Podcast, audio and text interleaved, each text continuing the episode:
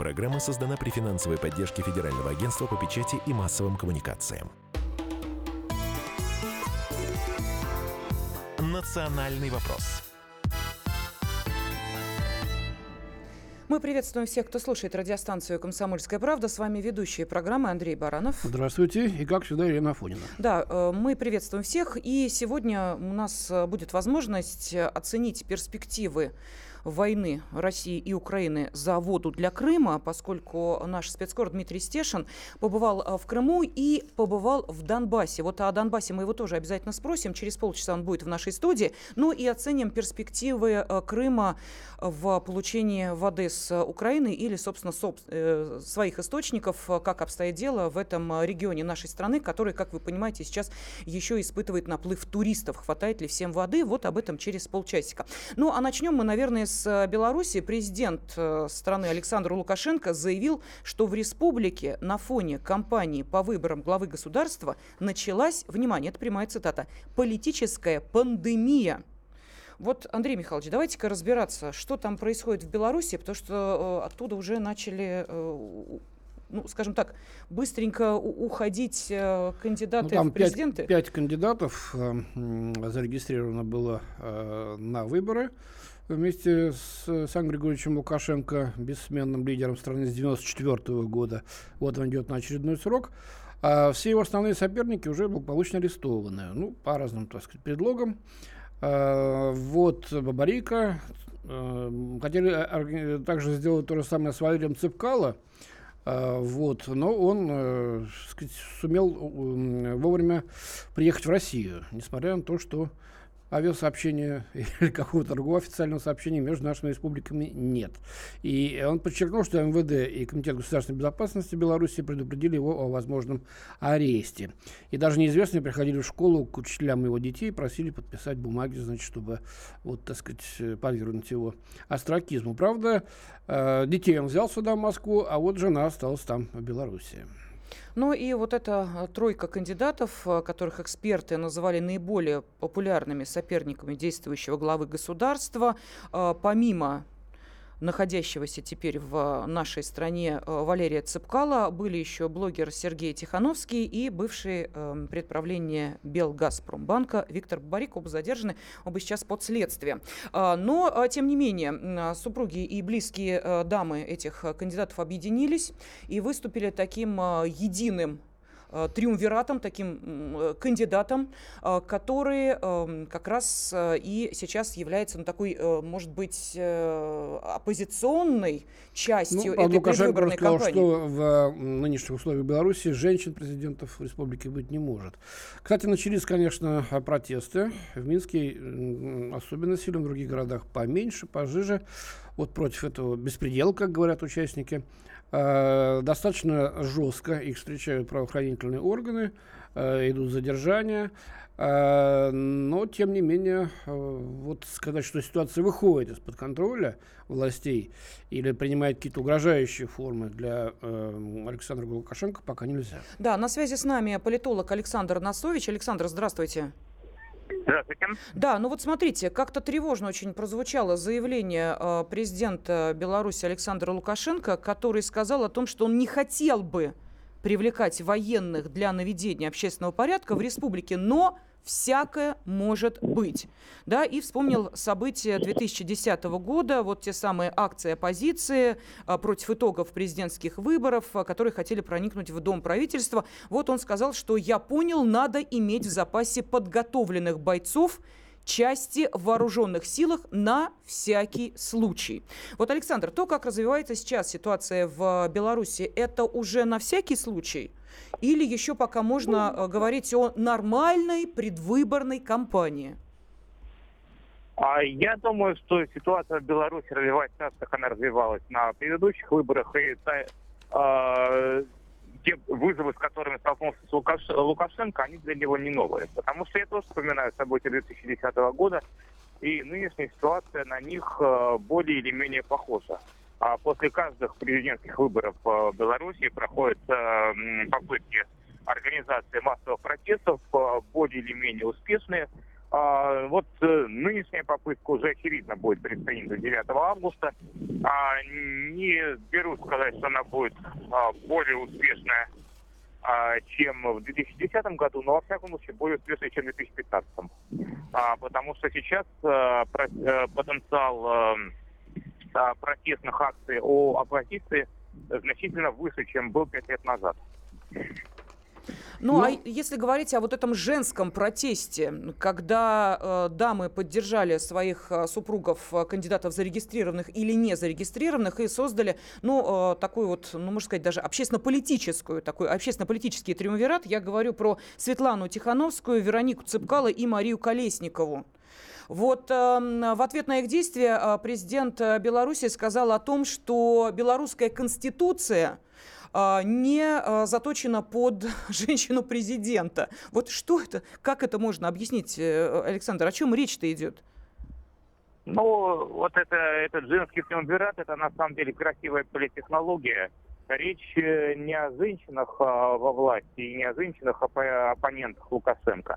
А, так просто сложилось вот, при результате предвыборной кампании, что Лукашенко оппонирует а, женщина как а, наиболее интересующая оппозиционная оппозиционное меньшинство белорусского общества э, кандидата в президента. Э, речь не об этом на самом деле, а о протестном голосовании и о выражении части, части белорусов а, своего недовольства политикой э, действующего президента. Ну... А, поэтому тут женщина, мужчина, они на самом деле вторичны. А, гендерный фактор. А, важно показать э, белорусской власти, а, для тех, кто будет голосовать против Лукашенко, свое а, недовольство действующим президентом. Ну, естественно, Россия довольно внимательно следит за тем, что происходит в Минске. Пока что ситуация подчеркнуто нейтральная нашего отношения. Вот э, Дмитрий Песков, пресс-секретарь президента, э, назвал внутренним делом, так сказать, то, что там сейчас происходит. Мы рассматриваем это как внутреннее дело Беларуси. В этом плане в нашем подходе ничего не поменялось, сказал Песков, говоря о, о протестах. Но при этом подчеркнул, что Беларусь близка России в силу характера союзного государства. Так вот, эм, все-таки нам-то как э, быть? Э, что, чего ждать от Лукашенко? Он будет сидеть вот э, на двух стульях, э, заигрывать с Западом, в то же время пытаться взять все, что можно, и как можно дешевле у России? Или же это будет действительно союзным нам государством, э, вплоть до того, когда, так сказать, и вдруг, не дай бог, конечно, грянет буря, э, они станут с нами плечом к плечу на ратном поле. Как вы считаете, Александр? Я не вижу у Лукашенко смены внешней политики. То есть э, предполагается, что в случае его переизбрания оно э, является безальтернативным сценарием. А, та политика многовекторности, которую исповедовал Кимит, она будет продолжаться в следующие а, пять лет. Другое дело, что многовекторность э, в будущем будет проводить э, гораздо сложнее, чем было раньше, потому что э, Запад э, на этих выборах достаточно очевидно э, поддерживает оппозицию и достаточно четко дает понять, э, что Лукашенко ему чужой человек. Uh-huh. И что его в качестве э, главы Беларуси он э, не приемлет ни при каких обстоятельствах, и э, равноценным партнером он э, для него так или иначе никогда не станет. И если говорить стратегически, то именно на этот момент я бы обратил внимание своих э, белорусских коллег и обращаю по мере возможности, э, потому что многовекторность многовекторностью, но э, гарантом и залогом э, существования э, той э, модели развития Беларуси, которая сложилась в последние четверть века, является Россия, никто другой. Если вместо опоры на Россию будет опора на Запад, то э, эта модель проживет и года, и э, Белоруссия пойдет э, по тому же пути, по которому пошли страны Прибалтики и Украина. Ну, естественно, это, будет уже, это уже будет не президент Лукашенко, естественно, если они пойдут назад. Ну, естественно, по этому пути она не может идти с э, Лукашенко, потому что это предполагает а, лишение независимости и суверенитета страны, ее полное подчинение агентам влияния Запада, а Лукашенко все-таки он Э, не способен э, быть э, марионеткой в чьих-то руках, поэтому его свержение в случае переориентации Беларуси на Запад – это вопрос решенный. Политолог Александр Насович был с нами на связи. Спасибо. И мы приветствуем члена Совета по межнациональным отношениям при президенте Российской Федерации Богдана Беспалько. Богдан Анатольевич, здравствуйте. Здравствуйте, уважаемые ведущие. Да, ну вот смотрите, сам а, президент Беларуси а, заявил о том, что в стране началась политическая пандемия, имея в виду наверняка, а, что те события, которые разворачиваются в, э, в преддверии президентских выборов, это не некая одиночная да, вспышка или какая-то акция протеста, это действительно то, что захватывает все большее и большее количество людей. Понимая важность происходящего, что в данной ситуации, вот как вы считаете, должен сделать Лукашенко э, или уже сделал то, что было необходимо? Как вы оцениваете вот в эту, эту предвыборную а, гонку, этот предвыборный сценарий? Э, Ну, если размышлять нейтрально и с разных э, позиций, то, конечно, и ответы будут разными. Если размышлять с точки зрения президента, который просто хочет остаться на своем посту, на котором он находится уже 26 лет, и, кстати, он одним из первых э, ввел, собственно говоря, процедуру э, обнуления президентских сроков, то тогда Лукашенко сейчас действует правильно. Он вывел из предвыборной гонки всех основных, самых опасных конкурентов. Это Бабарика, это э, Это, соответственно, сейчас еще и, возможно, а, Тихановская, потому что такие э, слухи ходят, такая информация тоже есть, что ее могут вывести из предвыборной гонки. И, соответственно, оставив э, в списке только тех, э, кого он контролирует, как, например, Конопатскую, э, успешно пойти на выборы и выиграть эти президентские Богдан, выборы. да, была тройка кандидатов, а, которых называли наиболее популярными соперниками действующего главы государства. А, Двое уже задержаны. А, Ну и, соответственно, можно сказать о том, что зарегистрированная в качестве кандидата Светлана Тихановская объединила вокруг себя двух дам задержанных э, Бухжан. да, да, да, представителей в Да, кандидатов в президенты. Ход конем белорусским. В общем, неожиданно. э, действительно, там разворачиваются события весьма интересные, которые мы, собственно, сейчас и обсуждаем. Вот Богдан Анатольевич уже сказал о том, что э, эта предвыборная гонка, если посмотреть со стороны э, действующей власти, э, добивается своей цели, а если посмотреть с другой стороны, вот что происходит, э, как э, жизнь разводят тех кандидатов, которые, собственно, должны были бы в этой гонке участвовать. Вот один из них уже в России, Валерий Цепкало, приехал в Москву. Да, совершенно верно. Более того, некоторые мои респонденты в Беларуси, они рассматривали именно Валерия Цепкала как э, наиболее пророссийского кандидата. Хотя ни о Валерии Цепкала, ни о Викторе Бабарико сейчас сказать что-то определенно невозможно. Но то, что он хотя бы уехал именно к нам, в Россию, это уже все-таки говорит о, о чем-то говорит. Проблема в чем? Проблема для России, для нас, она э, в том, что мы, к сожалению, у нас нет фаворита в этой гонке. Если останется у власти Александр Григорьевич Лукашенко, ну, значит, продолжится вот такой мягкий э, уход Беларуси на Запад, когда она будет получать от нас ресурсы очень большие, но при этом будет постоянно э, свою независимость, суверенитет. Богдан Анатольевич, а Запад-то ждет Беларусь во главе с Лукашенко? По-моему, он не простит А, этого всего.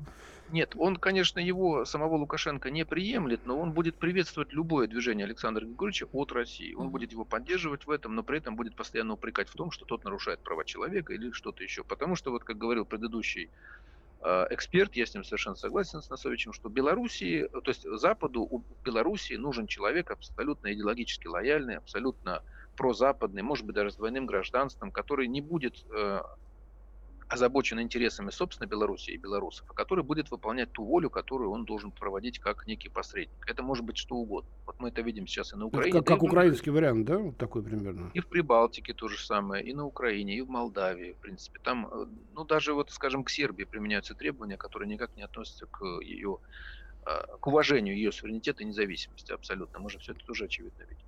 Поэтому любое движение Александра Григорьевича от России будет приветствоваться, например, если он вдруг решит, э, например, решительно отказать России в размещении ее военных объектов, в продлении аренды. Вот там Вилейки, Гонцевич и так далее. Если к власти придет какой-либо э, человек типа Тихановской или, скажем, Бабарика, то здесь нельзя быть уверенным ни в чем, потому что здесь могут произойти сразу же довольно радикального э, рода события прозападного характера. Либо это будет вариант Виктора Ющенко на Украине, когда начался разворот, но достаточно быстро. Вот тот медленный разворот, который осуществлял Леонид Кучма в свое время, попытка сидеть на двух стульях, многовекторность. Кучма очень похож на Лукашенко сейчас. Мы это видим. Он Запад не устраивал. Ему нужен был разворот этот ускорить. Вот привели к власти Ющенко в результате третьего тура выборов. Не предусмотренного Конституцией Украины. А потом уже, соответственно, все это скатилось к Майдану 2013 Вот у меня же с этим вопрос, Богдан Анатольевич. Возможно ли силовой вариант, э, похожий на украинский, смены власти э, в Беларуси? То есть э, вот Лукашенко, так сказать, вынужден будет вдруг покинуть страну или, не дай бог, еще что-то более, так сказать, с ним худшее случится, и э, силой ставится западный кандидат, так как это было, значит, в отношении Янукович-значит, Порошенко. Вы знаете, я думаю, что для Беларуси сейчас этот вариант развития событий очень маловероятен. Ну, развитие, которое вот вы описали, Майдан, это скорее определенный такой э, сценарий, которым сам Лукашенко пугает Российскую Федерацию. Ну, в принципе, как бы мы действительно не хотим такого сценария здесь, э, в России. Мы не хотим, чтобы там к власти пришли какие-нибудь радикалы, которые начали осуществлять э, ну, либо из идеологических соображений, из идейных, либо из каких-либо других резкие антироссийские шаги, антирусские, рвать экономические связи там, и так далее, рвать военные связи, геополитические и все прочее, выходить из всех наших интеграционных союзов там, и так далее. Но пока что это звучит как определенного рода страшилка, потому что Украина все-таки это страна, в которую Запад вкладывал миллиарды долларов, создавал там массу НКО, НПО, создавал там э, группы боевиков, он их поддерживал там. Он накопил критическую массу вот этих людей – особенно на Западной Украине, которую он и бросил вот в это пекло Майдан. А в Беларуси все очень жестко контролируется государством, и, в принципе, вот все рассказы о боевиках, там, о Белом легионе, о прорыве через ну, границу, они носят Там поляки стараются, вот Белсат вещает, там еще чего-то. Молодежь слушает с удовольствием угу. их. Да, да, совершенно верно. Но, с другой стороны, мы видим, что, несмотря на, а, скажем, а, радикальную антироссийскость некоторых митингов, которые мы видели в декабре, сами по себе эти митинги носили очень малочисленный характер. Тысяча, ну, тысячу триста, там, ну, полторы даже тысячи человек. Там, где по отношению к России, к Путину были оскорбительные всякие надписи, или там к москалям вообще. А вот против Лукашенко выходит уже больше людей. То есть люди устали от президента, устали от его модели экономики, от, э, ну, прямо скажем, семейно-клановой системы, когда все его сыновья, за исключением вот младшего, они занимают какие-то ведущие посты, причем иногда это посты, относящиеся к силовым ведомствам и так далее. То есть люди устали, они протестуют против этого, а националисты пытаются это оседлать. Ну, так же, как вот в Хабаровске. Там вдруг неожиданно обнаружилось, что сейчас протесты в Хабаровском крае активно раздувают люди, которые к самому этому краю не имеют никакого отношения. Они туда приехали и просто пытаются этот пожар раздуть, эти угольки, в что-то больше. Так что сейчас, мне кажется, э, если и будут протесты, то сугубо мирные, может быть массовые, может быть они будут носить характер даже такой демонстративно-обструктивный по отношению к Лукашенко и к его власти, к выборам. Но они вряд ли будут носить именно силовой характер. Ну а если говорить о э, воздействии на тех людей, которые выходят на улицы, силовой вариант возможен? Потому что не случайно Лукашенко напомнил о событиях 2010 года и о том, что он э, готов в случае чего... Армию позвать на Совершенно помощь. верно, бойцов э, части вооруженных силах на всякий случай. Это прямая цитата Лукашенко. А, тем самым что давая понять? Бойтесь выходить? Я готов отреагировать? Да, Совершенно верно. Я за власть буду убивать, если так дословно перевести. Я напомню еще более ранние слова Александра Григорьевича, когда он напоминал там события в Узбекистане, когда там подавляли а, оппозицию, а, события в Таджикистане, когда там... Я не уверен, что это было в реальности, когда президент Рахмонов там бегал с пулеметом где-то. Это, видимо, еще 30-летней давности событий. Но он в любом случае дал понять, что он будет жестко бороться за власть, в том числе а, с возможностью силового подавления. Проблема-то в том, что силовики все-таки они не заточены, не предназначены для подавления, во-первых, э, демонстраций в своей собственной стране, а во-вторых, мирных демонстраций. И это отображает в том числе и вот эта такая фотосессия, когда силовики, закрывая лицо, делали фотографии, которые, в общем-то... Ну, почему? В 2010 году ОМОН вышел и достаточно жестко, так сказать, все это рассеял и задержал сотнями людей. Так да, называемая да, джинсовая революция попытка была. Да, да, да но, но все-таки это достаточно малочисленная по сравнению с нынешними возможными протестными акциями. То есть, может быть, и сейчас так произойдет, я не спорю. Точно предсказать здесь что-то невозможно. Тогда... Лукашенко готов к радикальным действиям. И, э, с другой стороны, сейчас протест, он гораздо больше и шире. Тогда, в 2010 году, все-таки экономическая ситуация и вообще ситуация в целом, она была другого характера. Что нам делать в этой ситуации? Как должна себя вести Россия? Больше давить на, на батьку или, так сказать, э, выжидать чего-то? Или говорить, что это внутреннее дело? Здесь и... Э, ситуация довольно сложная. Почему? Потому что, с одной стороны, сами рядовые белорусы, они очень обижаются, когда считают, что Россия угу. продолжает поддерживать Лукашенко, которого они очень уже не любят. Простые пророссийские белорусы, которые не относятся ни к смагарам, ни вот к тем, кто там выходил на площадь с антироссийскими лозунгами. С другой стороны, мы не можем сейчас, э, скажем, э, поддерживать Бабарика или Цепкала, потому что просто мы этих э, кандидатов мы не знаем. Мы их поддержим, они придут к власти и скажут спасибо, а мы вот за демократию, мы идем в Европу и так далее. С моей точки зрения, главным было бы именно обратиться свое внимание к рядовым белорусам, их поддерживать. Тех политиков, общественных деятелей, журналистов, публицистов, которые там пытаются как-то бороться за интеграцию, за союз наших стран. А, как-то этих людей поддержать, использовать мягкую силу и так далее. Но от выборов в данной ситуации действительно а, в каком-то смысле дистанцироваться, потому что мы сейчас оказать на них решающего влияния ну, почти не можем. Можем только экономическими рычагами. Ну и, в принципе, сейчас э, нельзя сказать, чтобы Россия высказалась резко в пользу Лукашенко. Пока никаких соглашений не достигнуто. Газовый спор только разгорается. Уже 263 миллиона Беларуси должна Газпрому. И этот долг, я насколько знаю, не списывается. Что касается там вопросов, связанных с нефтью и, и прочими, тоже пока именно тех уступок, которые требовала белорусская сторона, я не вижу пока ну, что. Приезжает премьер Мишустин Минск, объятия, улыбки, заверения, что все отлично. То есть, ну, могли бы просто, так сказать, с нейтральными лицами что-то обсудить. Нет, все, мы друзья, мы, мы соседи, мы союзники. Ну, Мишустин здесь выступил в том числе и как дипломат, но все-таки приехал Мишустин, скажем, а не Путин. Лукашенко сам приезжает. Ну, Вышосин при, приехал как раз решать те вопросы, о которых вы сказали. Долги, да, да. да, значит, нефтянка, топливо и так далее и тому подобное. И, кстати, э, президент Беларуси пообещал Мишустину рассказать об очень странных вещах, которые происходят на президентских выборах в стране. Вот опять же, да, прямая цитата. Об очень странных вещах. Что имеет в виду э, президент Беларуси? У нас меньше минуты, Богдан Анатольевич. Я думаю, что это просто для средств массовой информации. А, ну, На самом понятно. деле он прекрасно осведомлен, никаких странных вещей там нет. Он, он намекал на якобы вмешательство чье-то там, в том числе российское. Да, Пожалуйста. на комсомолку тут наехал, ни, ни, ни за что о, не простое. О, да, конечно, конечно, я вообще... Чуть ли не поставил один может... ряд со свободой и свободной Европы. Ну, бывает, эмоции, видимо. Спасибо. Спасибо большое. Э, член Совета по межнациональным отношениям при президенте Российской Федерации Богдан Беспалько был с нами на связи. Мы обсуждали предвыборную гонку в Беларуси. Там 9 э, августа пройдут э, выборы президента. Национальный вопрос. Программа создана при финансовой поддержке Федерального агентства по печати и массовым коммуникациям.